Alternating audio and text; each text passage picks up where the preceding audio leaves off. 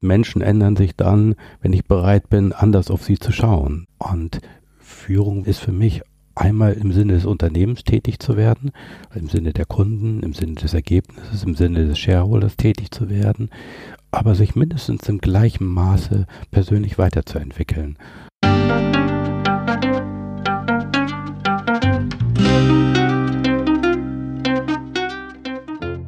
Schön, dass du wieder reinhörst. Ich begrüße dich ganz herzlich beim Ich Wir Alle Podcast. Wir bei Shortcuts laden hier interessante Personen ein, die uns zu den Themen Selbst, Team und Werteentwicklung inspirieren. Mehr Informationen zum Podcast und unseren Angeboten findest du in den Shownotes und bei www.ichwiralle.com. Ich bin Martin Permatier und präsentiere dir heute ein Gespräch mit Holger Hafner.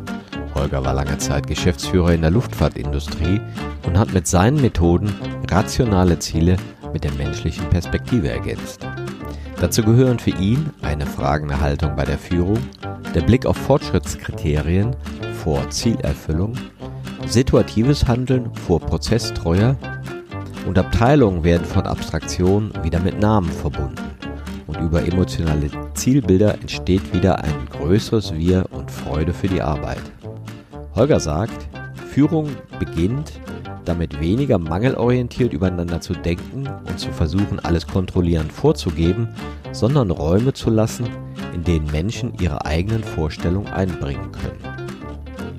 Bevor das Gespräch beginnt, noch der Hinweis zu unserem Netzwerk für Wachstumsgefährtinnen. Auf www.haltung-erweitern.de findest du unsere Community mit verschiedenen Gruppen, Angeboten und Events. In der Community tauschen wir uns auch zum Podcast aus. Den Link für Kommentare und Austauschmöglichkeiten zu dieser Podcast-Folge findest du in den Show Notes. Wir freuen uns sehr, wenn du hier dabei bist. Und jetzt wünsche ich dir ganz viel Inspiration und Freude beim Hören. Audio ab.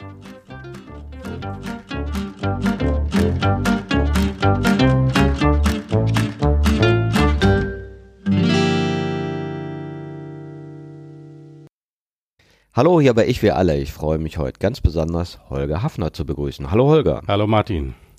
Holger, du bist einer von diesen Menschen, die in der Industrie tätig waren, aber auch noch andere Interessen hatte und dort in der Industrie sehr ungewöhnliche Wege gegangen bist und jetzt auch Berater bist, der anderen hilft, die Aspekte von Business und Kultur gesamtheitlich zu denken.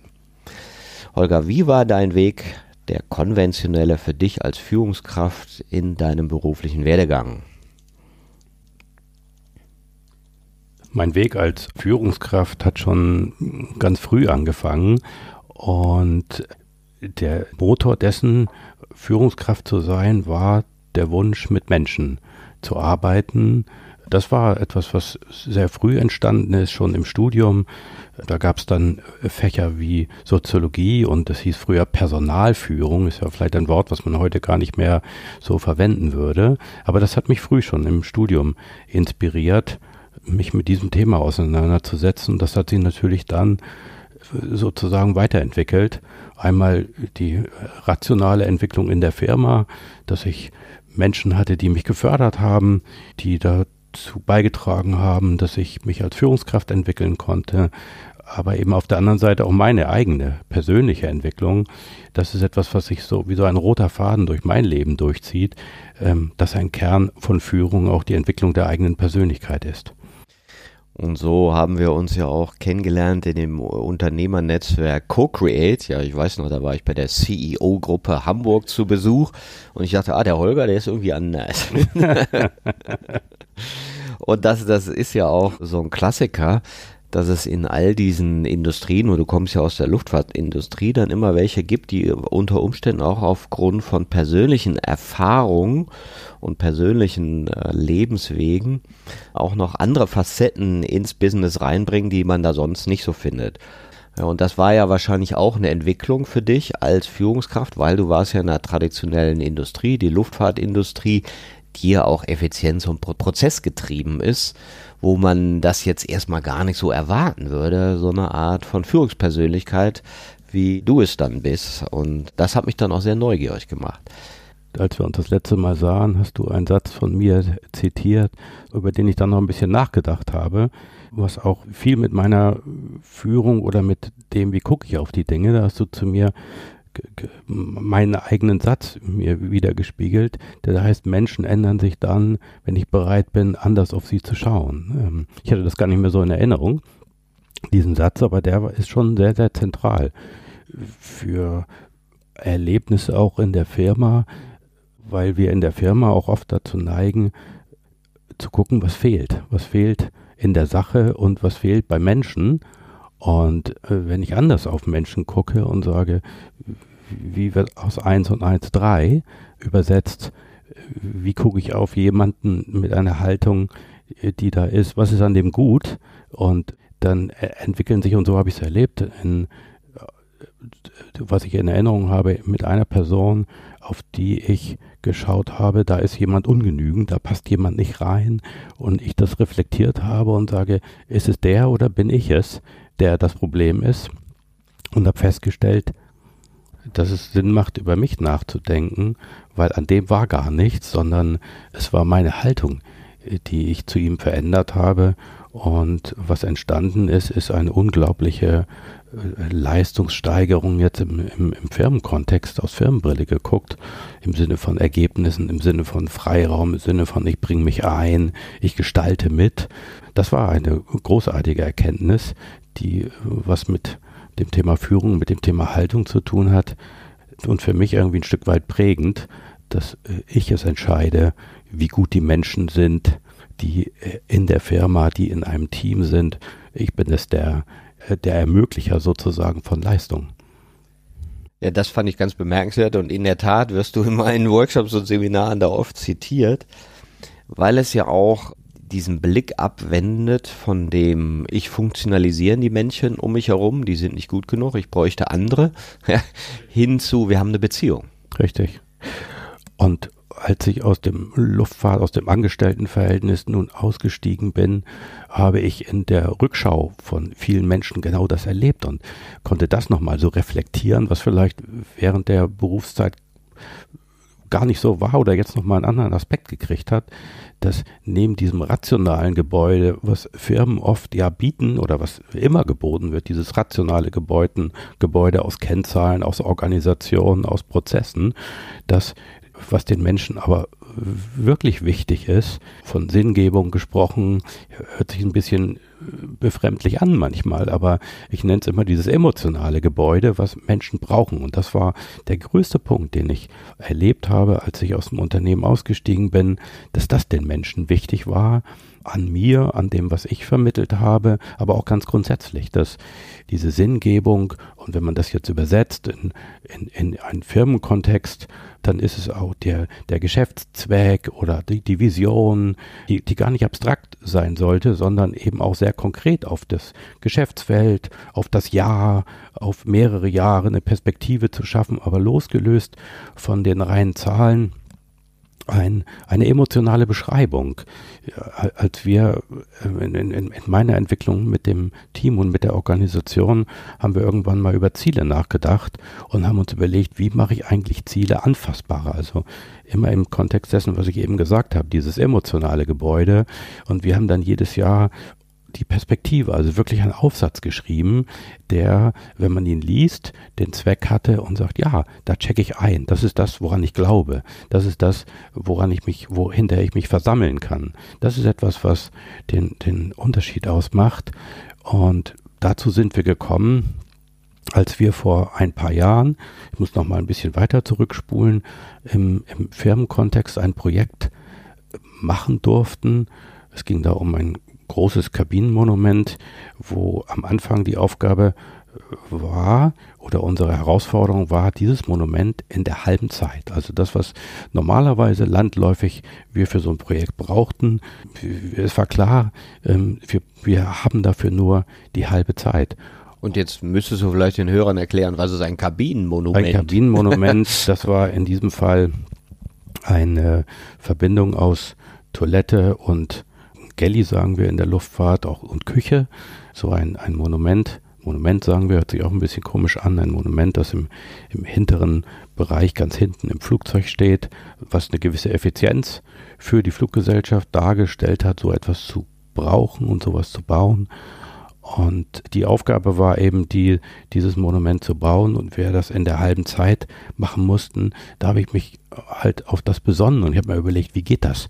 Wie kriegt man das hin? Für mich war klar, ich musste was verändern. Und habe mir fünf Dinge überlegt, die ich verändern will und verändern muss. Und das war sehr, sehr zentral für meine eigene Entwicklung. Der erste Punkt war, dass Führung eher am Spielfeldrand stattfindet. Das ist verglichen mit dem Fußball. Es ist natürlich so, wenn der Trainer auf dem, auf dem Spielfeld mit dem Ball rumläuft, dann, dann kann es auch nicht wirklich schnell gehen. Also das habe ich festgestellt dadurch, indem wenn ich Fragen gestellt habe dem Team und ich als zur Antwort bekam, die, darüber haben wir schon nachgedacht oder das haben wir schon so und so entschieden. Das war etwas, wo ich dann reflektiert habe und sage, okay, je mehr ich mich einmische und nicht am Spielfeldrand stehe und den Rahmen schaffe dafür, dass der Ball schnell laufen kann auf dem Spielfeld, je mehr ich das tue, je schneller läuft es auch. Das hat ganz viel mit Kontrollverlust auch zu tun. Das hat dann am Ende auch was mit Persönlichkeit zu tun. Lasse ich das zu, Kontrollverlust zu haben, weil im übertragenen Sinne den Ball kann ich nicht kontrollieren, wenn er ganz schnell läuft. Ich muss mich halt auf andere Dinge konzentrieren, muss halt auch Vertrauen haben dazu, dass es läuft. Das heißt nicht laissez-faire, sondern das heißt, den Rahmen abzustecken des Spiels, was da stattfinden muss, im übertragenen Sinne hier dieses schöne Projekt. Ein zweiter Punkt war, den ich festgestellt habe, am Anfang haben wir das, was klassisch im Projektmanagement passiert, KPIs erstellt im Detail und am Ende habe ich festgestellt, dass die, die KPIs letztlich immer nur eine Rückschau war. Und wir haben uns überlegt, das durch Fortschrittskriterien zu ersetzen, ist ein bisschen OKR, sozusagen, dass ich mir überlege, wie komme ich meinem Ziel näher auf einer höheren Ebene. Das heißt nicht im Details KPI zu kontrollieren, sondern eher Fortschrittskriterien zu entwickeln und woran merke ich, dass ich meinem Ziel näher komme. Ist eine höhere Flughöhe und führt dann dazu, dass erstens die Menschen erleben, dass sie vorwärts kommen und zum Zweiten, dass wir keine Zeit verschwenden für ich sag mal, nüchterne KPI-Befriedigung. Der dritte Punkt, der mich bewegt hat und den ich erlebt habe und den ich dann geändert habe, den habe ich benannt, starre Prozesse werden eher zu situativem Handeln ersetzt. Das heißt, gerade wir in der Luftfahrt haben ja den Hang, Dinge ganz genau zu beschreiben, Prozesse starr zu beschreiben. Und das führt natürlich dazu, dass die Dinge auch langsam laufen und wir dann quasi starre Prozesse, das ist der Satz, den ich da geprägt habe, durch situatives Handeln ersetzt habe. Da, wo es möglich ist, nicht da, wo es nicht möglich ist und nicht erlaubt war. Das Thema Lufttüchtigkeit ist natürlich etwas, was völlig zentral ist und das Thema Qualität, aber es gibt einen Graubereich, in dem das möglich war. Ein vierter Punkt war super, super spannend, den ich überschrieben habe mit dem Satz, äh, leblose Funktionen werden zu Namen er klingt ein bisschen abstrakt, aber was gemeint ist, ist, dass ich erlebt habe, wenn Menschen miteinander reden, dann verstecken sie sich oft hinter Organisationen, indem sie sagen, die Fertigung muss oder die Fertigung muss nicht oder die Qualitätssicherung muss oder muss nicht oder das Engineering. Das heißt, die Menschen haben über Organisationen geredet, über Funktionen. Und dann habe ich mit dem Team darüber geredet, dass wir einen Namen haben, und das führte am Ende dazu, in dem, was ich erlebt habe, dass es nicht mehr darum ging, welche Organisation, das ist ein bisschen Agilität, welche Organisation muss was machen, sondern dass es eher darum ging, welche Person kann situativ was am besten und hat gerade den Freiraum, was zu tun. Also die Kollaboration, die da entstanden ist über die Sprache, die war schon erstaunlich. Dass es wirklich darum ging, wie können sich Menschen ergänzen im Sinne des Ziels, das Ziel zu erreichen, als die Frage, welche Organisation muss zu welchem Zeitpunkt was machen. Der fünfte Punkt war, dass einfache Ziele, wo man sagen würde, naja, so ein Produkt muss zum Zeitpunkt X, Y fertiggestellt werden, werden zu kraftvollen Zielbildern, die Leidenschaft erzeugen. Als dann dieses Flugzeug in das dieses Produkt eingebaut werden sollte, in Hamburg gelandet ist, dann habe ich ein großes DIN A3-Blatt ausgedruckt und habe das überall in die Halle gehängt. Und die Menschen konnten sehen, da hinten, da muss mein Produkt rein. Und da fliegen dann Menschen in den Urlaub. Ja, also diese, dieses Sprechen mit den Menschen und dieses emotionale Erzeugen von, wofür sie das tun, das hat unglaubliche Kraft ausgelöst. Und ich habe erinnere an ein Gespräch mit jemandem, der in der Werkstatt gearbeitet hat, der da sagte, Holger, gestern Abend saß ich auf dem Sofa und da habe ich mir überlegt, wie wir das am besten einbauen. Und ich, das habe ich noch heute in Erinnerung. Das, das war total emotional und da habe ich diese Verbindung von dem Mensch zum Produkt eben erlebt. Und das hat mich inspiriert, deswegen weiß ich das auch noch heute. Ähm, das ist eben dieser, dieser entscheidende Punkt, der vielleicht so viel ausmacht. Diese Emotionalisierung von rationalen Zielen. Ja, das waren so die fünf Dinge, die ich dann reflektiert habe und sage, das sind die fünf Dinge, die ich ändern muss für mich selbst, dass wir erfolgreich sind. Und wir waren am Ende erfolgreich. Und das Schöne ist, bei solchen herausfordernden Zielen, Dinge in kürzerer Zeit, in weniger Geld zu machen, mit weniger Geld zu machen, dass es dann am Ende auch noch allen Spaß gemacht hat. Und das ist halt eine Botschaft, und etwas, was ich gelernt habe, dass ambitionierte Ziele in Firmen besser zu werden, schneller zu werden, billiger zu werden, in, überhaupt nicht im Widerspruch dazu steht, Spaß zu haben. Und das finde ich ja eine ganz, ganz wichtige Perspektive. Wir können ja nochmal zu diesen fünf Punkten dann auch ein äh, oder darauf eingehen. Das wird ja oft so gegeneinander gespielt, so nach dem Motto, wir brauchen äh, Businessentwicklung, das geht jetzt vor, Organisationsentwicklung machen wir irgendwann anders oder die Kultur, ja, die ist schön, aber das machen wir, wenns Business läuft, ja. Und dass das selten ja zusammengedacht wird, aber ab einem bestimmten Punkt auch zusammengedacht werden muss, ja. So am Anfang haben wir ja Pioniergeist, da sind alle noch voll Tatendrang und dann haben wir oft in Organisationen diese Phase der Hierarchiebildung, wo Ordnung und so weiter wichtig werden. Und dann bleiben viele Unternehmen ja in dieser, ich sag mal, Raum stecken oder Möglichkeitsraum, wo es um Prozessoptimierung und Koordination geht wer macht was, wer muss wie funktionieren. Und da fehlt ja genau noch das, was du so sagtest, diese Perspektive nach innen. Was macht das denn eigentlich mit uns, wenn wir nur im Außen schauen, ja? Und dann ist ja für viele so dieser Übergang, ja, mehr Eigenverantwortung, okay, oder die Marke wird wichtiger, das Image. Aber so richtig, glaube ich, ist dann dieser, dieser Übergang, und das finde ich auch in dieser Geschichte so gut, wenn es um Adaptionsfähigkeit geht, dann brauche ich eben Kultur. Kultur ist ja ein Wort, was dann eben in der Tat von vielen Firmen so gedacht wird, das ist was, was on top kommt. Das ist was, mit was ich mich beschäftige, wenn ich Zeit habe oder wenn ich Geld habe. Aber was ist eigentlich Kultur? Kultur ist das gelebte Miteinander jeden Tag. Also Kultur ist immer da. Und was ich gelernt habe, ist, dass man Kultur nicht vom Kopf her denken kann, dass man Kultur wenn ich es krass formuliere, einfach gar nicht ändern kann, wenn sie nicht erlebt wird. Also was wir versucht haben dann, als wir uns dieser Frage genähert haben, was sind die Erlebensformate, damit ich Kultur nicht ändere im Sinne von, wir haben jetzt ein Projekt der Kulturänderung, sondern dass ich, dass wir uns Formate überlegt haben, wie kann ich die Kultur erlebbar machen? Wie bin ich dazu gekommen? Ist, als wir dieses Projekt gemacht haben, was ich eben beschrieben habe, habe ich mir die Frage gestellt, das hat ja auch was mit Kultur zu tun, dieses Projekt, weil es eben nicht nur die Rationalität widerspiegelt des Erreichens des Projekts, sondern eben auch die Emotionalität. Ich habe mir die Frage gestellt, wie kriege ich denn das ins tägliche Leben? Also diese Kultur, wie kriege ich die in das normale Leben? Ne? Wenn man mal sagt, das Projekt ist vielleicht nicht das normale Leben gewesen. Und ich habe mich dann mit einer Firma Akentus, die habe ich dann kennengelernt. Und bevor wir solche Begrifflichkeiten wie wir machen jetzt Agilität und so weiter gemacht haben, haben wir eine Hospitation gemacht. Wir haben uns die Frage gestellt, wie kriegen wir eigentlich Erfolg in der Firma?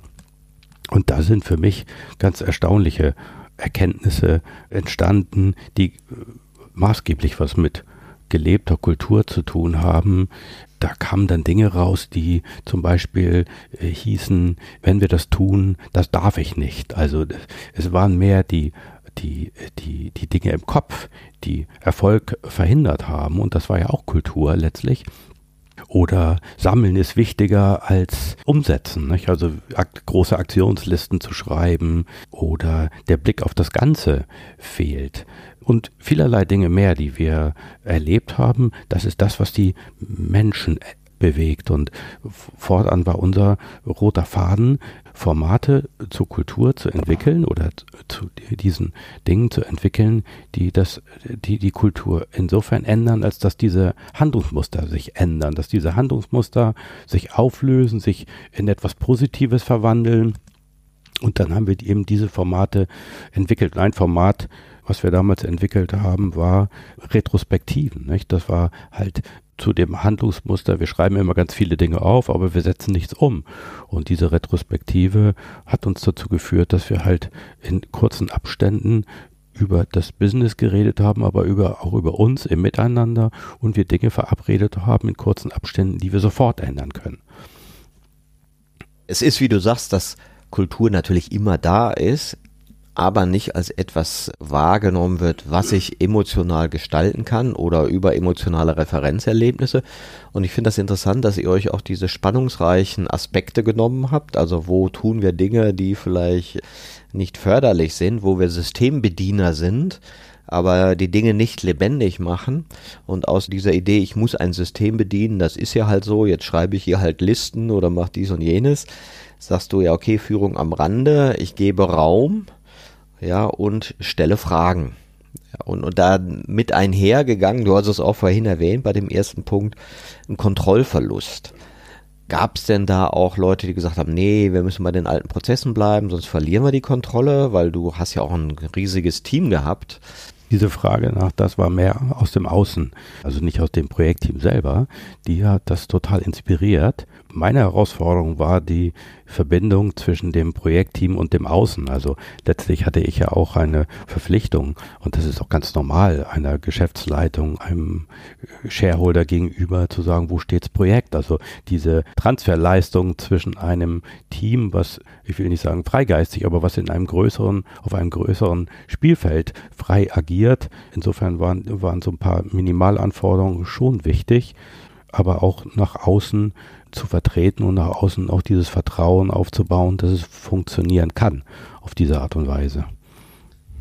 Jetzt hast du äh, ja auch ein, beim zweiten Punkt was ganz Wichtiges gesagt, das Wort werde ich auch übernehmen, Fortschrittskriterien anstatt KPIs, weil ich auch irgendwann ähm, auch gesehen habe, wenn du Ziele definierst, definierst du ja ein Defizit.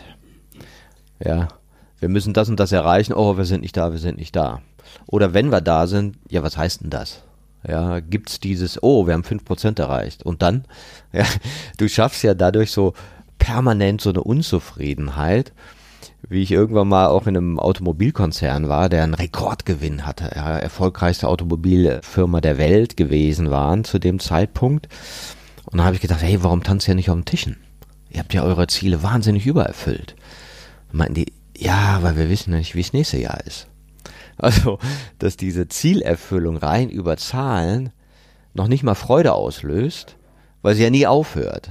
Das muss ja immer mehr werden. Und Fortschrittskriterien, und das finde ich interessant, geht ja mehr in die Erlebbarkeit und holt dich sozusagen beim Machen ab. Ja, das stimmt. Ich hatte letztens ein Meeting und da habe ich mich nach dem Meeting gefragt, die zentrale Frage, sind wir eigentlich vorwärts gekommen? Also es war ein schönes Meeting, wir haben uns Präsentationen angeguckt und alles war super, aber auf die Frage, sind wir vorwärts gekommen, die ich mir danach selber gestellt habe, konnte ich mir keine Antwort geben. Und das war nochmal so, so ein Booster in die Richtung, an was merke ich, dass ich vorwärts komme. Ja? Es sind nämlich nicht die Aktionslisten. Und das war auch ein, ein Teil der Veränderung, die ich eben schon beschrieben habe bei uns, dass wir irgendwann gesagt haben, wir schmeißen alle Aktionslisten weg und verändern die Aktionslisten durch Fortschrittskriterien und dass wir die Ziele anders gedacht haben. Also dass wir nur Dinge tun, was zu unseren Zielen gehört. Auf der einen Seite, also dass wir uns über Ziele unterhalten und dass wir, und ich insbesondere, das Vertrauen habe, dass die Aktionen, die dazu gehören, jeder schon machen wird. Also wir haben uns nur über Ziele unterhalten und nicht über Aktionen. Der Unterschied ist, bei der einen Seite bei Aktionen unterhalte ich mich über Input und wenn ich über Ziele erfüllen und über Fortschrittskriterien rede, unterhalte ich mich über Output. Und das ist ein himmelweiter Unterschied, der mir irgendwann mal aufgefallen ist, wenn man sich so stundenlang mit Aktionslisten abstreichen und sagen und sich die Frage stellt, hat das wirklich was mit dem Feiern, was du gerade beschrieben hast, mit dem Feiern am Jahresende zu tun, dass ich hier meine Aktionsliste abgehakt habe und spüren die Menschen, ich bin vorwärts gekommen und ich bin zu der Erkenntnis gekommen, nein, das hat überhaupt keinen Zusammenhang. Und der Unterschied ist halt, kümmere ich mich um Input oder kümmere ich mich um Output? Und das ist halt etwas, warum wir auch unseren ganzen Zieleprozess damals umgestellt haben. Das bedeutet aber nicht, dass wir uns weniger um Ziele gekümmert haben, sondern viel härter sogar. Also wir haben uns auf der Jahresebene haben wir eher äh, Ziele abstrakter beschrieben, sozusagen. Was ist so die, die Vorstellung, was wir am Jahresende, und du hast es eben beschrieben, nicht, was wir am Jahresende feiern wollen. Und die Frage haben wir uns auch am Anfang gestellt, im Sinne unserer Ziele, was wollen wir am Jahresende eigentlich feiern? Und die Konkretisierung kam dann über Quartalsziele, dass wir immer von Quartal zu Quartal dann dieses abstrakte Zielvorstellung des Jahres in konkrete Zahlen umgewandelt haben, aber eher im Nachfristbereich als in einem Bereich, der vielleicht gar nicht so überschaubar ist. Ne? Dann kam Corona und dann waren so unsere Jahresziele schon nichts mehr wert. Ne? Und das ist ja oft so, dass man, die Welt verändert sich gerade jetzt so schnell und dass die, man sich die Frage schon stellen muss, wie sinnvoll sind Jahresziele oder mache ich es auf der Ebene von Monaten oder Quartalen viel, viel konkreter und Fortschritt dann auch viel erlebbarer. Und so haben wir es dann gemacht und das hat die Menschen viel mehr inspiriert und das hat auch zu ganz viel Kollaboration geführt. Und zu was es auch geführt habe, ist, dass wir uns in der Ergebnisorientierung viel mehr über Prioritäten unterhalten haben, als über Abarbeiten. Das war ganz interessant zurückgespult zu dem Gedanke der Hospitation. Nicht sammeln ist wichtiger als umsetzen. Das war eben ein Aspekt, dass wir hier im Sinne der Veränderung der Ziele die Dinge nicht gesammelt haben, sondern eher kurzschrittig, schnellschrittig uns über Prioritäten nachgedacht haben, was ist uns jetzt als Gesamtorganisation wichtig.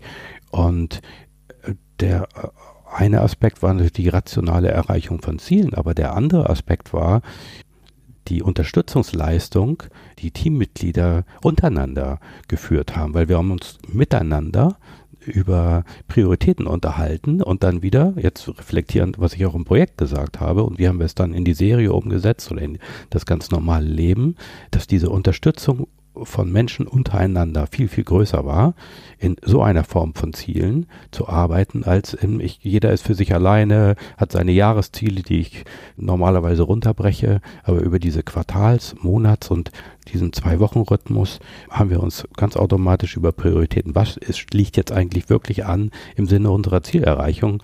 Und dann war es genau das Abbild, was ich im Projekt schon erlebt habe, dass Menschen einander unterstützt haben für Dinge, die gar nicht deren originäre Aufgabe war.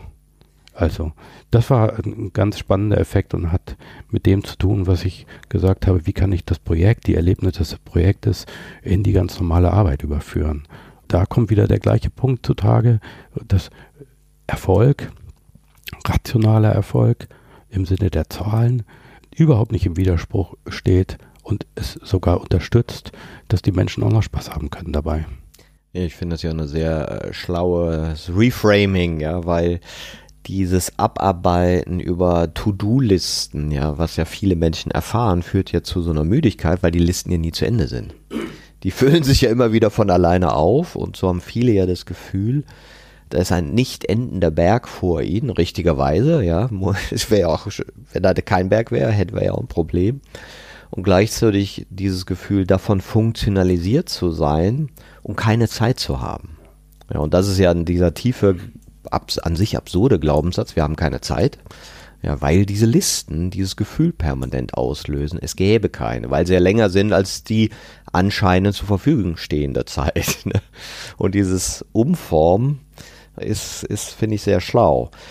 Jetzt hast du auch noch was anderes gemacht, im dritten Punkt, den du erwähnt hast, die starren Prozesse in situatives Handeln umgewandelt. Und das ist ja auch, ich sag mal, gerade in der Trier ein ganz neuralgischer Punkt, ja, weil da gibt es ja Prozesse, Prozesssicherheit und eine Wichtigkeit.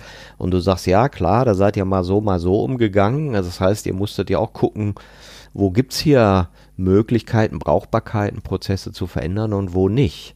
Wie habt ihr denn da eine Balance finden können?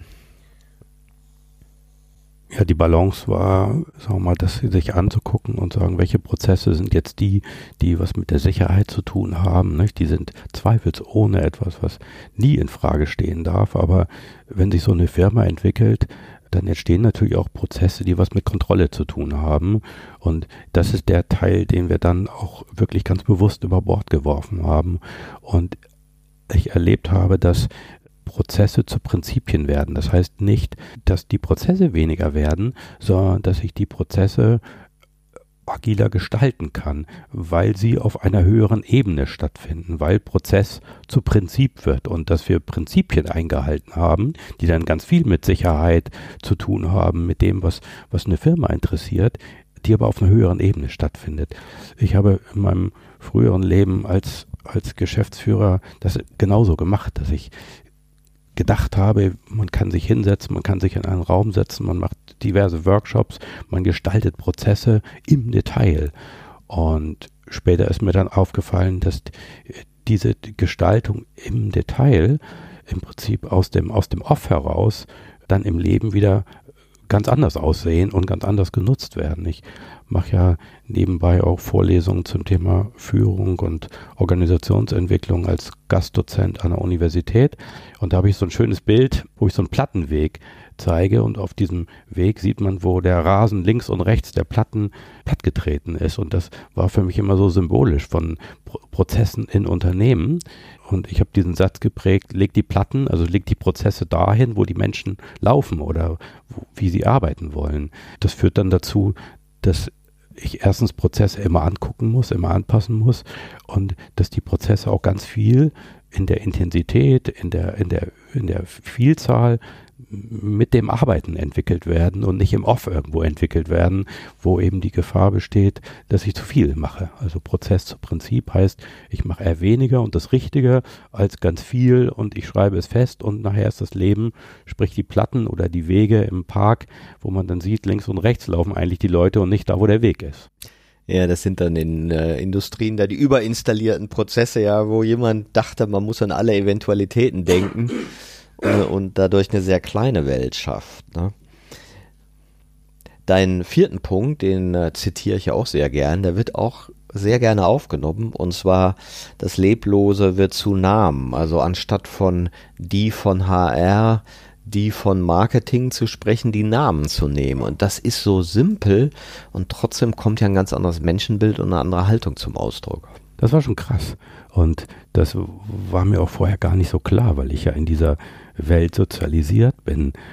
Und aber wenn man sich überlegt, dass so eine Organisation, wie wir sie bauen in Unternehmen, über 100 Jahre alt ist. Das ist etwas, was Anfang des 20. Jahrhunderts entstanden ist. Und man muss sich schon die Frage stellen, ob diese Organisationen, die heute noch leben, zu dem passen, was ich mache und zu dem Umfeld passen, was heute existiert und zu den Menschen passen. Ja.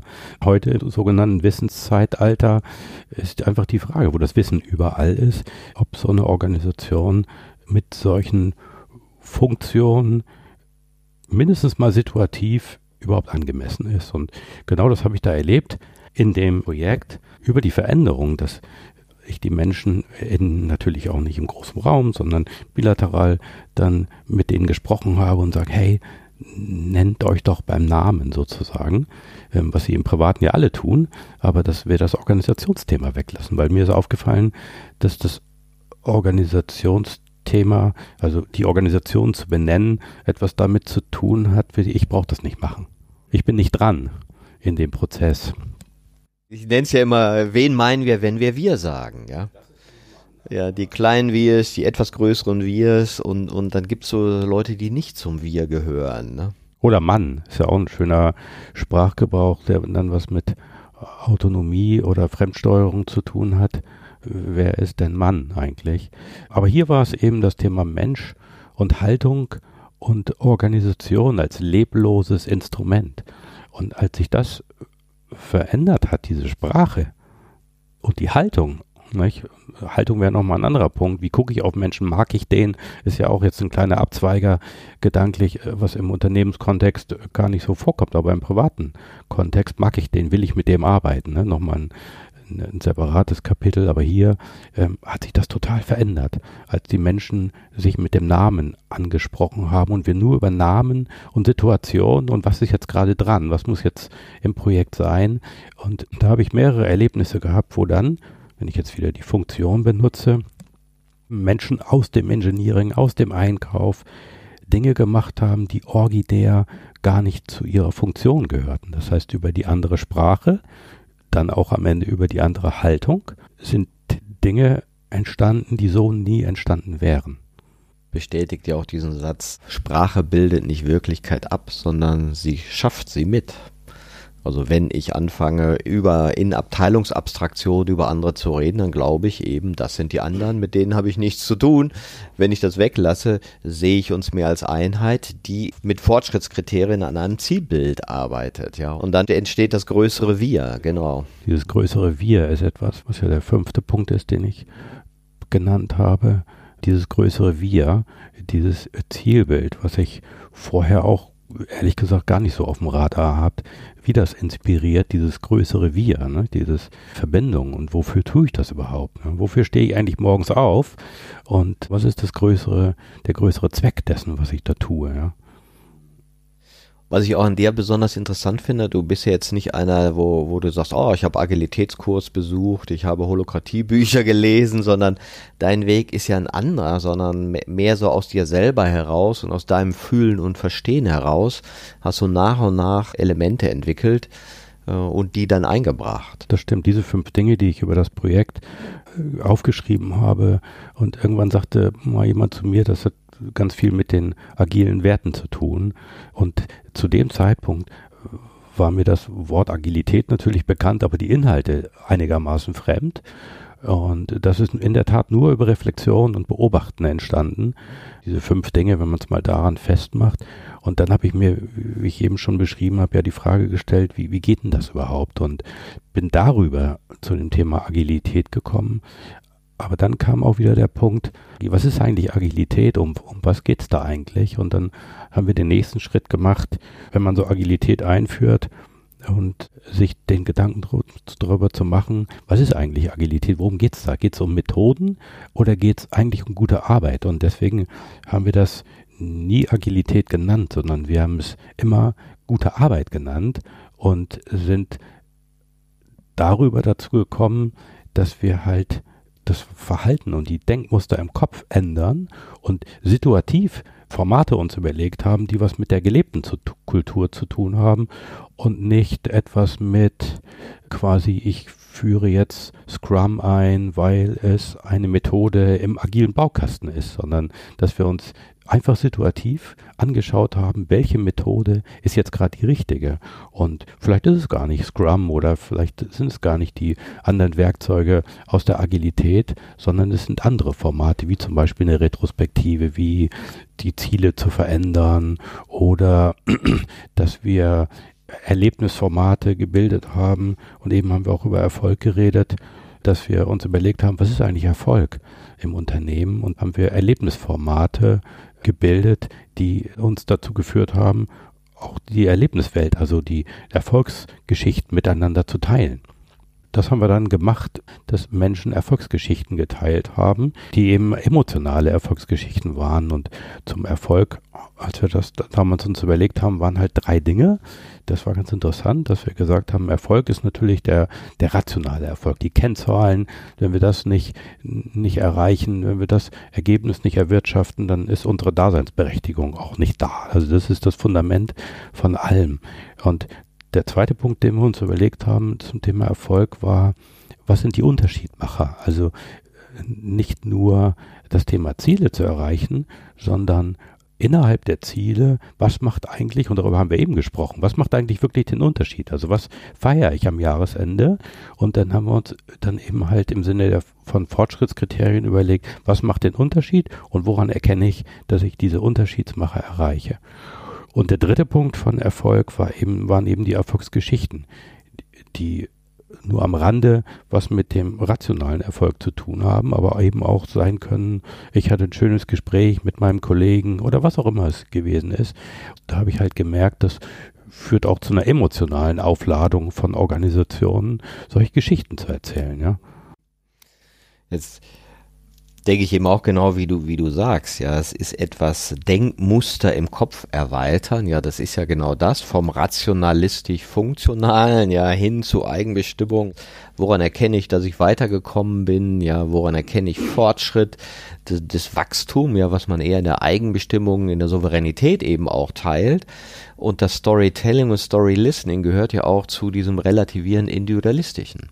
Also wo eben auch ein anderer kommunikativer Raum aufgeht, wo man vielleicht aus rationaler Perspektive sagen würde, ach, ist ja Zeitverschwendung, Geschichten erzählen. Wir sind ja nicht zum Geschichten erzählen. Ne?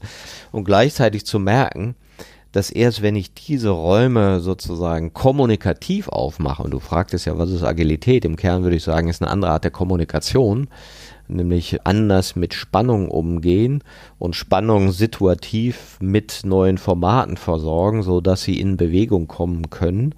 Oder du, ich finde ja auch dieses Wort ganz toll, Erlebnisformate schaffen, ja, da, damit ich diese andere Haltung, diesen anderen Raum erleben kann um die Adaptionsfähigkeit zu haben, die ich ja auch brauche, und das war ja auch an deinem Beispiel so, wo du an sich sagen würdest, unter normalen Kriterien hättest du das Projekt nicht annehmen können, weil du doppelt so viel Zeit gebraucht hättest mit all den Controlling und Top-Down-Funktionen, die sonst noch nötig gewesen wären. Und da ist auch noch einen anderen Aspekt genannt, den ich auch sehr spannend finde, und zwar den der gegenwärtigen Zukunft. Also das gibt ja manchmal so die Idee, wie müssten wir denn sein in drei Jahren? Ja, wir sollten, wir müssten, wir könnten. Also wir projizieren irgendeine Fantasie und sagen, na, aber es geht ja eh nicht, weil. Oder du schaust, ja, was haben wir denn schon? Und das habt ihr anscheinend auch schon gemacht, zu schauen, was ist denn gut, was können wir von dem Guten vermehren und wo haben wir Anknüpfungspunkte, die jetzt schon da sind und die schon in der Gegenwart auf etwas verweisen, was wir vielleicht in der Zukunft noch vermehren wollen durch diese Geschichten, die ihr erzählt habt, sind ja solche Sachen immer wieder auch zum Ausdruck gekommen. Ach, schau mal, da machen wir das, ach, schau mal, da haben wir jenes. Also über das Geschichten erzählen und teilen als diesen dritten Punkt, ja, natürlich ganz schon viel von dieser Zukunft immer sichtbar geworden ist, die schon sozusagen in der Gegenwart angekommen ist. Ne? Das stimmt. Und über dieses Geschichten erzählen, in Anführungsstrichen, hört sich ja so negativ an, aber am Ende sind es ja Erlebnisse, die geteilt werden, ist auch eine unglaubliche Nähe entstanden. Und das ist etwas, was ich in meiner Führungslaufbahn erlebt habe, dass dieses Nähe zulassen und Nähe haben etwas ist, was vielleicht landläufig gar nicht so vorkommt. Das ist dann beim, fängt dann an beim, rede ich jemanden mit dem Vornamen an oder mit dem Nachnamen. Ich bin ja auch in so einer Welt groß geworden, wo man sich mit dem Nachnamen anredet. Und das war für mich ein Riesenthema, irgendwann umzustellen. Und meine Kollegen, Mitarbeiter, die waren völlig schockiert, als ich dann irgendwann das umgebaut habe. Und ich dann sage, ja, ich bin doch auch nur Mensch. Ich lebe doch auch von den Emotionen, genau wie ihr. Und ich bin der Einzige, der, der hier in der Organisation gesiezt wird. Und ihr tut's euch alle. Ich bin auch einer von euch. Und die waren völlig verwirrt weil diese landläufige, sagen mal, traditionelle Welt war ja, da ist irgendeiner oben und der ist irgendwie anders. Ne? Irgendwann und diese Nähe, die dann mehrere Facetten hatte, ist am Ende auch Erfolg geworden. Ja? nämlich Unterstützungsleistung, ich verstehe dich und unglaublich, was ich da erlebt habe über diese Nähe, die, die so klassisch ja in der Firma nicht vorkommen. Ne? Deswegen ja auch das Format darüber, so ein bisschen bin ich auch über das Format, was ich dann mal gebaut habe, über der ich hier und da mal einen Vortrag halte über das Thema Glück und Arbeit. Nicht? Und das Thema Work-Life-Balance ist ja jetzt nochmal ein anderes Kapitel, aber ähm, ich behaupte ja, das ist einigermaßen unsinnig, das Thema Work-Life-Balance, weil es etwas damit zu tun hat, wo jedenfalls in meiner Übersetzung, wo bekomme ich Energie und wo lasse ich Energie. Und es folgt möglicherweise dem Gedanken, dass ich in der Arbeit Energie verzehre und zu Hause, also im Leben, Energie bekomme. Aber das ist aus meiner Sicht kompletter Unsinn. Ja? Und als Führungskraft und in der Firma muss ich dafür sorgen, dass ich nach Hause gehe und Energie habe. Also nicht meiner Familie aus antue, dass ich völlig erledigt und kaputt zu Hause ankomme. Ja? Das führte vor, vor Jahren mal zu einem Satz von mir, was ist eigentlich Führung? Darüber haben wir uns dann auch schon unterhalten. Und Führung ist für mich einmal im Sinne des Unternehmens tätig zu werden, im Sinne der Kunden, im Sinne des Ergebnisses, im Sinne des Shareholders tätig zu werden, aber sich mindestens im gleichen Maße persönlich weiterzuentwickeln.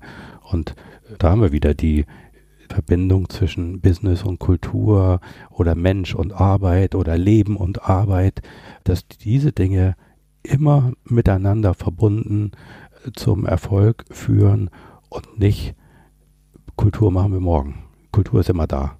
Ja, du sagst was ganz Wichtiges, diese Nähe, ja, und, und diese Nähe hat ja auch was mit dem Selbstkontakt zu tun. Also zum einen fühle ich mich mit mir selbst im Kontakt in meiner Rolle in einem Unternehmen oder sage ich ja, okay, das mache ich halt nur, das bin ich nicht. Ich bin nur noch vorübergehend ja, oder, oder ich bin ja jemand anders oder ich bin hier in einer Rolle, aber an ich würde es ja ganz anders machen. Also gibt es Selbstkontakt einmal durch Rollen und Strukturen bedingt, ja, oder habe ich so das Gefühl, ich verkindliche mich ein wenig in der Organisation, weil ich dieses System bedienen will oder muss oder glaube es zu müssen? Oder auch bin ich überhaupt mit mir in Kontakt, also mit meinem, mit meinem Ich, mit meinen Wünschen, mit, mit der Nähe zu mir? Und das ist ja auch ein Weg, den du ja auch gegangen bist und wo du dich ja auch drum gekümmert hast, um dich selber und deinen Selbstkontakt. Das stimmt. Und äh, ich sage ja, die größte Form von Veränderung oder der größten Antreiber ist Liebe und Leid. Liebe ist einigermaßen klar. Und bei Leid habe ich dann immer zwei Möglichkeiten, in Schuld, in Verachtung und in solche Aspekte einzusteigen und sagen, für meine Situation ist jemand anders verantwortlich. Und ich habe mir dann im Laufe der Zeit die Frage gestellt, wie muss eigentlich mein Zustand sein, dass dieses Leben so nicht stattfindet, dass ich mich darin ergehe, wer hat eigentlich Schuld an meinem Zustand. Und darüber bin ich dann sukzessive zum Thema Meditation gekommen. Das ist etwas, was mich schon das ganze Leben, ich erinnere mich mit meinem Vater, da war ich 16, vielleicht jünger, haben wir autogenes Training, einen Kurs an der Volkshochschule zum Thema autogenes Training besucht, viele, viele Jahre her. Und da fing das eigentlich schon an, dieser dieser emotionale Entwicklungsweg mit mir auf mich zu schauen und zu gucken, wie geht's mir eigentlich gut oder was sind eigentlich die Haltungen, die ich für mich entwickeln möchte, bei denen es mir gut geht und nicht die Haltungen entwickeln möchte, die anderen sind an meinem Leben schuld. Und so hat sich das über die Jahre entwickelt und als dann privat Dinge sich verändert haben, habe ich über einen Freund ein Leadership-Kloster entdeckt und gesagt, das machst du mal. Ich hatte immer schon irgendwie so eine Erlebnisliste für mich und habe gesagt, welche Dinge möchtest du eigentlich im Leben nicht tun, sondern erleben. Und das ist ein Unterschied.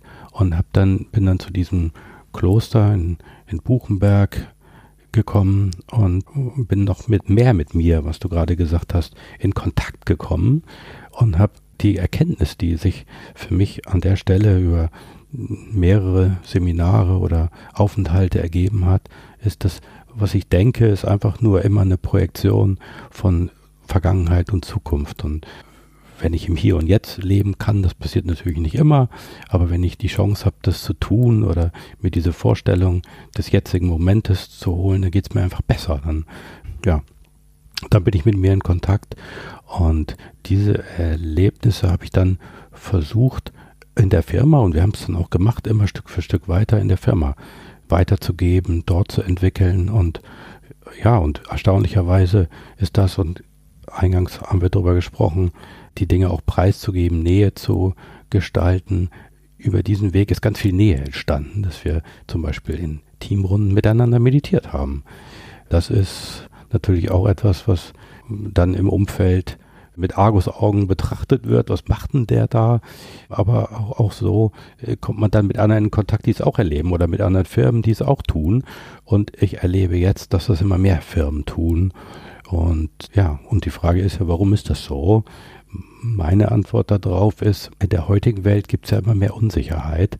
Und die, die Welt früher, in der ich auch groß geworden bin, hat ja damit was zu tun, dass Sicherheit aus dem Außen kommt. Dass Sicherheit kommt über lange Betriebszugehörigkeit, über tolle Renten. Das haben unsere Kinder, werden sie nicht erleben und wir vielleicht in der Zukunft auch nicht. Das heißt, woher kommt eigentlich diese Sicherheit? Und dann komme ich zu mir und dann komme ich äh, zu der Frage, kommt die Sicherheit nicht aus mir selbst? Und das haben wir dann, habe ich für mich erlebt wie eben beschrieben, und das habe ich dann versucht im Firmenkontext einfach in den Raum zu geben. Und das wurde angenommen von dem Team als Energiequelle. Als Energiequelle, das hat uns zueinander gebracht, das hat uns am Ende auch zu äh, Erfolgen verholfen, die eben daraus resultierten, dass Kollaboration entstanden ist und gegenseitige Unterstützung entstanden ist, weil so ein Thema wie Ego, nicht wegfällt, aber einigermaßen wegfällt, ja, in, äh, über diese Entwicklung. Ja, das ist ja auch ganz schön, dass die Haltungserweiterung oder diese Erweiterung von, von innerer Freiheit ja genau damit zu tun hat, eben nicht nur im Außen zu sein, sondern zu sehen, ah, okay, innen drin ist eine Variable, ja, und auf die habe ich einen gewissen Einfluss. Und wenn ich hier so zuhöre, und ich habe es jetzt auch so ein paar Jahre ja so verfolgen können hier und da, hört sich das für mich auch so an, als hättest du das so sehr organisch auch in die Organisation einfließen lassen, ja. Ja, das ist ja etwas, was man nicht verordnen kann. So zu sein und so zu handeln, ist nicht etwas, wo man reinkommen kann und sagen, das, das ist jetzt so und das machen wir wie rationale Dinge, sondern das muss sich entwickeln, das muss sich organisch entwickeln und das muss auch gewollt werden in jedweder Weise. Und ich hatte da für mich immer so einen, ich nenne das immer didaktischen Lehrplan sozusagen übersetzt, einfach die situativ die Dinge zu verändern, aber trotzdem da eine Vision zu haben, wo sich das Team hinentwickeln könnte, ohne das jetzt vorzugeben, ohne dass es jetzt da einen klaren Plan gibt, sondern einfach nur eine Vorstellung, dass über diesen Weg ja etwas entstehen kann. Das ist organisch gewachsen und wir haben dann etwas erlebt, was, wo wir uns dann im Team die Frage gestellt haben, wie geht ein mehr? Wie geht ein, wie kommen wir jetzt so auf die nächste Stufe? Ja? Und wir haben dann zu einem Ziele-Strategie-Workshop einen Körper-Geist-Trainer eingeladen, der uns dann in eine Form gebracht hat, die endete am, am nächsten Tag, wo dann die, die Menschen gesagt haben, Mensch, gestern Abend nach so einem Ziele-Workshop, ich hatte richtig Energie, ich bin voller Energie, voller Kraft nach Hause gegangen, ohne quasi, dass das was immer passiert nach so einem Ziele-Strategie-Workshop. Ich bin kaputt, ich kämpfe um richtig und falsch, um was kann erreicht werden. Nicht? Das ist ja so der klassische Fall. Das hatten wir hier gar nicht. Und ja, das war so für alle dann da auch so, so Next Level, also eine, eine, nochmal eine andere Erkenntnis zu bekommen. Ja, du hast ja jetzt was ganz Schönes gesagt, dass eben diese Business-Perspektive rational oft ist und sozusagen verordnbar erscheint. Ab morgen machen wir das so, ab die, dann messen wir dies, das sind die neuen Prozesse, Zahlen, wie auch immer. Und damit steuerbar, kontrollierbar und abhakbar erscheint. Ja, wir haben es gemacht und fertig. Und bei den kulturellen Dingen ist es eben organisch, nicht so einfach beeinflussbar und es bleibt auf der Agenda. Das heißt, du musst es auch kontinuierlicher führen, kontinuierlicher mit Aufmerksamkeit belegen und es ist ergebnisoffen. Du weißt ja gar nicht genau, was rauskommt, aber du kannst eben diese Zielbildvorstellung haben oder Erlebniswelten schaffen und Erlebnisräume eröffnen, die diese Entwicklung möglicher machen. Und das ist ja eine andere Art von Gestaltung, die wir auch so oft noch gar nicht so gelernt bekommen haben, ja, sondern du führst ein Unternehmen, in dem du das vorgibst, das entscheidest und das tust und dann passiert das. Und kulturelle Führung ist ja eine andere. Kulturelle Führung ist eine andere und sie hat eben auch keine, keine Definition von einem Ziel. Ja, sie ist etwas, was sich entwickelt und er sich bemisst an der Frage, ist die Kultur oder das Miteinander, was wir jetzt gerade haben, ist es hilfreich in dem Kontext oder ist es nicht hilfreich? Aber es gibt kein definiertes Ziel, das muss so sein und jetzt haben wir es erreicht, weil äh, das wird nie so sein, dass man diesen Zustand, wenn auch immer ich ihn beschreiben will oder kann, dass ich den erreicht habe. Es geht um eine kontinuierliche Entwicklung, die sich äh, an dem anpasst, was, was gerade ist. Also das Umfeld ist etwas, was dann letztlich auch die notwendige Kultur entscheidet, ja, oder bestimmen muss. Sozusagen, wenn sich das Umfeld ändert, dann müssen wir gucken, passt das, was wir gerade tun, passt das zu dem, was, was jetzt notwendig ist, ja. Ich finde auch schön deine, deine Erlebnisliste. Ja, genau. Im, Im Gegensatz zu Bucketlist, so nach dem Motto, ich will in Hongkong gewesen sein, in Rom und in Athen, ja, sondern ich will etwas in mir gespürt haben. Und das fand ich auch nochmal interessant, weil neulich sagte jemand zu mir, wenn du Menschen fragst, wer bist du, dann antworten die meisten mit äußeren Dingen. Ja, ich bin Geschäftsführer, CEO, dies, das und jenes. Und die wenigsten sagen, was für eine Art von Mensch sind sie, was für eine Art von Erleben zeichnet sie so aus, also in der Innenwelt. Ja interessanter Punkt und der macht sich immer dann fest, wenn das Leben zu Ende ist, dass man da horizontal in irgendeiner Kiste liegt und in der Tat, was erzählen die Menschen dann von jemandem? War der CEO, hat er eine dicke Karre gefahren, hat er die größte Wohnung gehabt oder das größte Portemonnaie? Nee. Dann erzählen die Menschen über das, was wirklich den Unterschied ausmacht, wenn sie ehrlich sind. Nicht?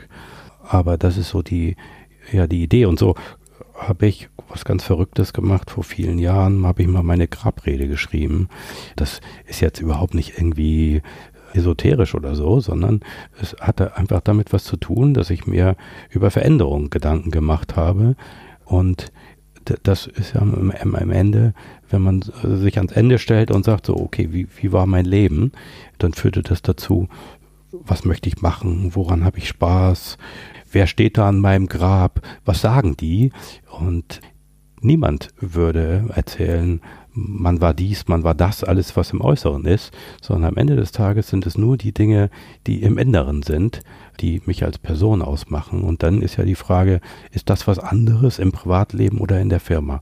Und da kommt der springende Punkt, dass ich sage, nein, es ist genau das Gleiche. Und deswegen auch der, den Punkt, den ich eben aufgemacht habe, Work-Life-Balance, weil ich einfach glaube, dass das Leben und der Mensch in der Firma genauso wirkt wie zu Hause, wenn ich das mal abschalte, dass es einen Unterschied macht. Dann ist es genau derselbe Mensch, der da wirkt, der da handelt, der erlebt. Und wenn ich das zulasse, dann kommt eine ganz andere Facette in Berufsleben und in Arbeit. Genau, ich habe es mal aufgeschrieben mit Wer willst du gewesen sein? Inspiriert von Harald Welzer. Ja, also auch, auch so ein Rückschau-Ding. Aber ein Grab könnte ich auch nochmal versuchen. Ne? Ja, das ist jetzt nicht, ne, ne, hat jetzt, äh, man könnte auch das Thema Grab weglassen, aber die Frage, was, was der, der, am Ende des Tages, was erzählt man über dich? Und über den Weg bin ich dann einfach auch zur Veränderung gekommen in mir. Und genau, wie du es vorhin schon ein, zwei Mal beschrieben hast, nicht über so eine rationale von außen Entwicklung, sondern die Entwicklung, die ich gemacht habe, ist so eine Entwicklung von innen, so über Erkenntnisse durch äh, solche Muster und solche Methoden zum Beispiel. Jetzt vielleicht zum Schluss noch eine Frage. Du hast ja auf deiner Erlebnisliste ja anscheinend drauf stehen gehabt, ich will mal in einem Kloster sein und dort meditieren. Was steht denn noch drauf? Ach, da stand was drauf, was jetzt gerade eingetreten ist. Das ist ja, ich glaube ja, dass solche Erlebnislisten ja auch nicht dem, dem Zufall dann unterlegen sind, sondern das sind ja wie Türen dann, die, wenn man sich so eine Vorstellung von seinem Leben macht, ja, ob das jetzt eine Liste ist oder eine beschriebene Vorstellung, am Ende geht es darum, um Dinge, die ich erleben will, wie will mein Leben sein? Und dann treten die Dinge auch ein. Und das Witzige ist, an dieser Liste ist schon ganz viel eingetreten. Und was jetzt gerade eingetreten ist, da stand immer drauf ein Musikinstrument spielen, Saxophon spielen. Und das habe ich jetzt angefangen, weil ich einen alten Gutschein gefunden habe über Saxophon spielen. Also ganz witzig, den hatte ich gar nicht mehr auf dem Zettel. Und auf dieser Liste stand das. Und nun habe ich angefangen Saxophon zu spielen obwohl ich in Augenschein meiner früheren Musiklehrer der unmusikalischste Mensch auf der Erde bin, ist das jetzt etwas, was ich, was ich mal versuche anzufangen. Also das ist jetzt gerade erst entstanden auf dieser Liste. Was auch noch auf dieser Liste steht, ist mal ein Buch zu schreiben, sich und dann auch wieder der Unterschied zu was tue ich und was erlebe ich, sich mit dem Thema auseinanderzusetzen und das ist, ob es dann am Ende zum Buch kommt oder irgendeine andere Form von Verschriftlichung der, der Gedanken und der Arbeit. Das, was mich im Moment inspiriert, ist das Thema Ambidextrie oder auch wieder im Business-Kontext, was sind Organisationsformen der Zukunft, die bessere Antworten geben auf die Herausforderungen der Zukunft. Wenn ich vorhin beschrieben habe, dass ja die traditionelle Organisation über 100 Jahre alt ist, die wir in Unternehmen immer noch haben, aber die ganze Welt hat sich verändert. Die Lage in der Welt ist anders, die Generationen sind andere geworden, die Wünsche sind andere geworden und das Thema Ambidextrie als, als im Moment noch als Wort, diese Beidhändigkeit, ist etwas, was wir zusammen mit dem, mit ein paar Unternehmen und zusammen mit dem Fraunhofer Institut, wo wir einen Forschungsauftrag haben, wo ich mich äh, mit diesem Thema auseinandersetze. Wie sieht eine Organisationsform der Zukunft aus, die weder das eine noch das andere verdammt. Also die auf der einen Seite ähm, der beiden Hände sind die ist die Effizienzsteigerung, die Prozesse, das was uns auch letztlich in den Unter in der Unternehmenswelt auch stark gemacht hat. Ja, diese diese Automatisierung, diese permanente Effizienzsteigerung. Auf der anderen Seite die pure Agilität. Wie ist die Vereinigung von beiden? Also auf der einen Seite die Effizienzsteigerung, auf der anderen Seite auch aber Innovation, aber eben auch Krise oder die Gegensätzlichkeit von Generationen. Was ist eine Organisationsform, die besser auf das Umfeld reagiert, die besser mit dem Umfeld interagiert. Und da stellen wir uns die Frage, wie ist so eine Aufbauorganisation eigentlich von so einem Mittelweg? Wie ist die Kultur? Wie sieht eigentlich Führung aus? Und wir haben auch eben ganz viel über Prozesse gesprochen. Prozesse oder Prinzip. Wie sehen eigentlich Prozesse aus in einer Welt, die oder in einer Organisation, die adaptiver, schneller auf Situationen reagiert?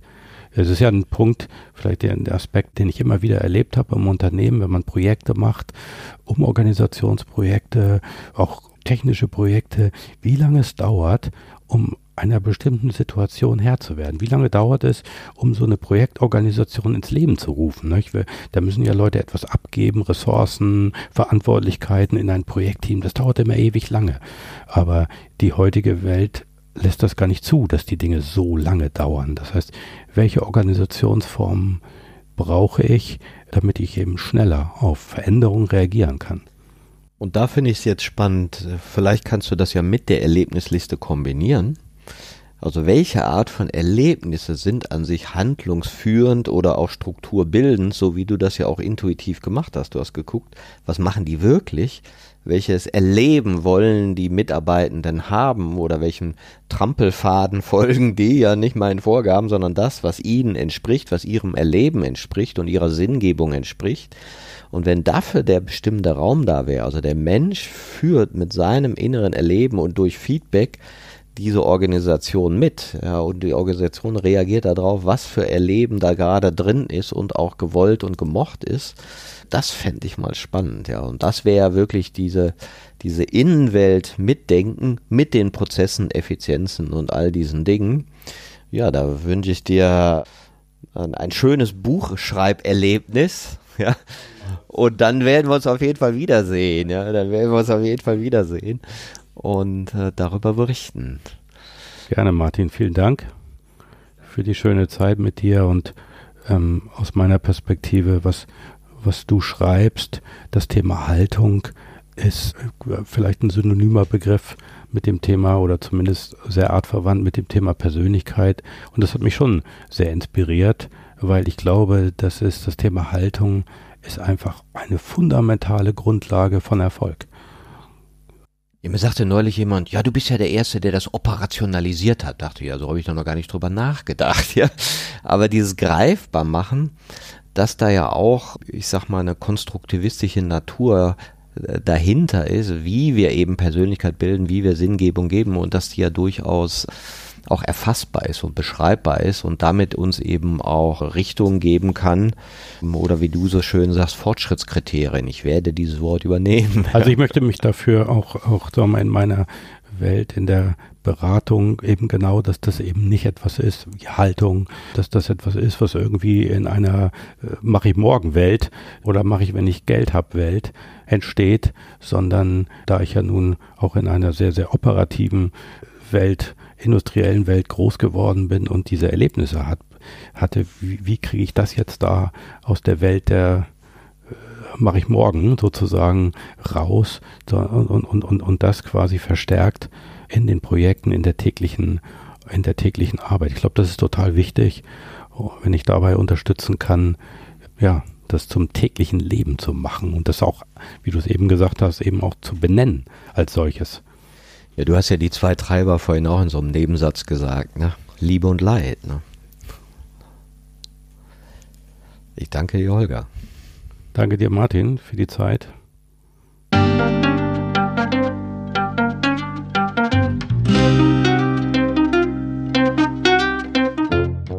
Das war eine Folge von Ich, wir alle, dem Podcast und Weggefährten mit Impulsen für Entwicklung. Wir bei Shortcuts begleiten und unterstützen Unternehmen bei der Entwicklung von zukunftsfähiger Führung, Kommunikation, Unternehmenskultur und Design. Mehr Infos zu unseren Angeboten, dem Podcast, der aktuellen Folge und zu unserem Buch Ich, wir alle, 24 Transformationsgestalterinnen geben wegweisende Impulse für die Zukunft, findest du unter www.ichwiralle.com. Wir freuen uns über dein Feedback zur Folge und deine Bewertung des Podcasts bei iTunes. Bitte stell uns gerne Fragen zum Podcast und noch Vorschläge für Themen und Interviewpartnerinnen, die dich interessieren würden. Und zu guter Letzt schau gerne bei uns über den Kreuzberg vorbei. Wir lieben Besuch.